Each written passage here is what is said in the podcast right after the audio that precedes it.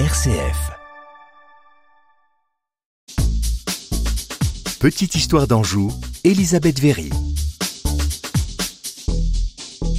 Bonjour Elisabeth. Bonjour. Cette semaine, vous avez choisi de nous parler de la cour du roi René.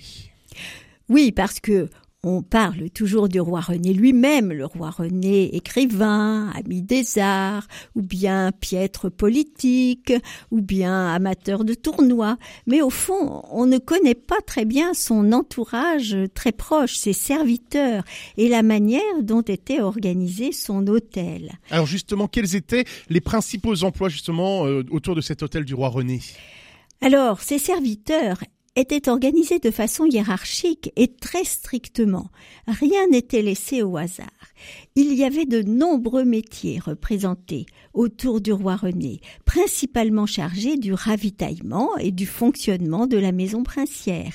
Il y avait la cuisine, bien sûr, la panetterie, les chansonneries, la fruiterie, la fourrière et l'écurie pour les animaux, les chevaux, et puis il y avait la chambre qui s'occupait de tous les services de proximité, et la chapelle, bien sûr, avec les aumôniers. Et puis, aux côtés de ces métiers importants, gravitaient de nombreux serviteurs annexes, les secrétaires, le chirurgien, le barbier, les huissiers d'armes qui gardaient les portes, et d'autres encore. Donc on l'a vu, Elisabeth, beaucoup de monde autour donc de cet hôtel du roi René, mais tous ces personnages avaient-ils vraiment un rôle réel? Eh bien, pour certains, oui, c'est évident. Le boulanger, le sommelier, le boucher, par exemple, exerçaient de véritables métiers. Mais pour d'autres offices, il n'y avait pas forcément euh, d'affectation réelle. Euh, le valet de chambre, par exemple, ou le valet tranchant, ou l'écuyer, euh, pouvaient n'être que simplement honorifiques. Et ces offices étaient assez nombreux.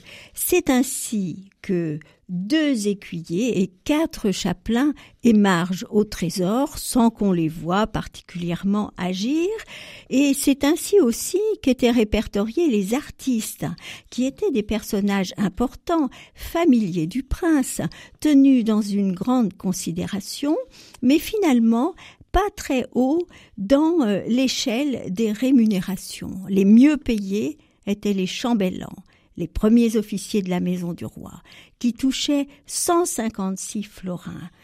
Et les moins bien payés étaient, par exemple, un enlumineur qui ne recevait que 15 florins par mois, un rôle très subalterne.